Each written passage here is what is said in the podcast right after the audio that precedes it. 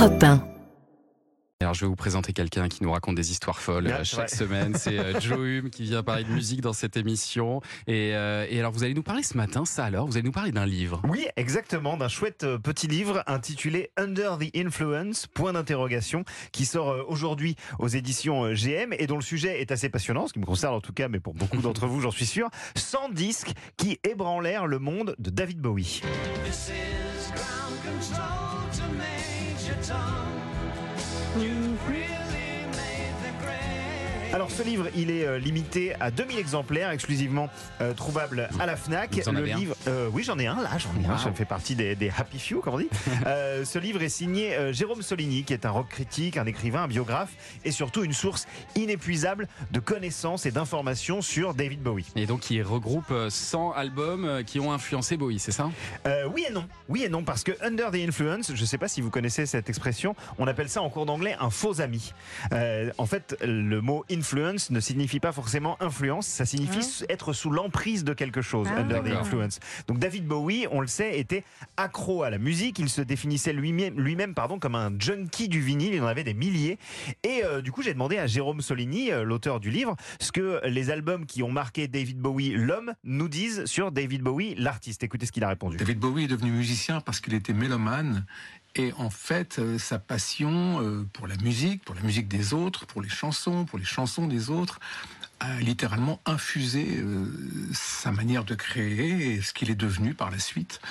Alors, il ne faisait pas vraiment qu'un avec ses personnages, peut-être Ziggy Stardust, mais en revanche, euh, à partir du moment où il aimait quelque chose, il avait tendance à, disons que ça rentrait dans son, dans son processus de création, il l'utilisait, puis ça rentrait presque en lui-même, c'est-à-dire qu'il y a un peu de tous les artistes qu'il a aimés en lui-même en tant qu'artiste et en lui-même en tant qu'homme. Voilà une réponse plutôt conforme à, euh, à ce qu'on sait de, de David Bowie, à savoir qu'il était un mélomane omnivore qui était très perméable à toute la musique euh, qu'il écoutait. Et alors, qu'est-ce qu'on trouve dans cette liste euh, commentée des, des 100 albums qui l'ont marqué? Eh ben, on trouve de tout, Thomas, du rock, mais aussi du hip-hop, de la soul, de la musique électronique expérimentale, du jazz. On apprend par exemple que Bowie était plutôt Rolling Stones que Beatles, mais aussi Mhm. plus Blur que Oasis. And when she lets me slip away,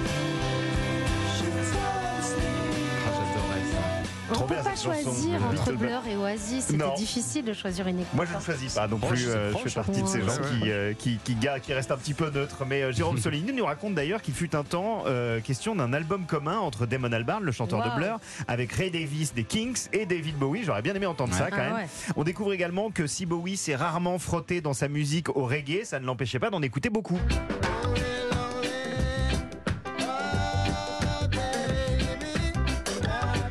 C'est ça qui est génial avec, euh, avec ce livre, c'est que ça donne envie d'aller tout écouter, de nous imaginer un petit peu dans la tête euh, de David Bowie qui découvre par exemple le duo français R, euh, qui tripe sur le rap de Kendrick Lamar, qui Mm. admire la pochette d'un disque de Neil Young, ou alors qui médite en écoutant Philip Glass ou Richard Strauss ou John Coltrane. Mais c'est marrant parce que les, les artistes comme ça, un peu mystérieux comme Bowie, on les imagine pas autant partager leur coup de cœur. C'est vrai, c'est vrai que c'est souvent le cas.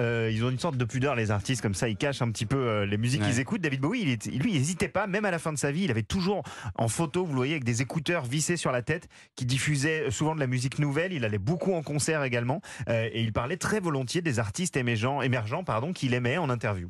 Voilà, bah, si vous voulez vous aussi entrevoir une partie des obsessions euh, musicales de Bowie, Under the Influence, attention, il y en a que 2000 Oui. en circulation. Attention, Euh, Édition et ça sort donc euh, aujourd'hui. Merci beaucoup, Joe Hume. avec plaisir.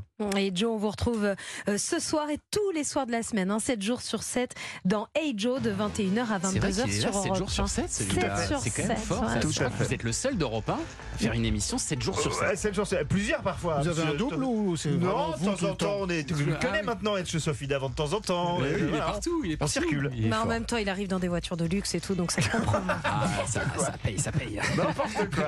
Après le journal permanent sur Europe 1, nous serons avec un invité euh, inattendu, une certaine Jean-Bernard Bernard Jean. On verra ça tout de suite.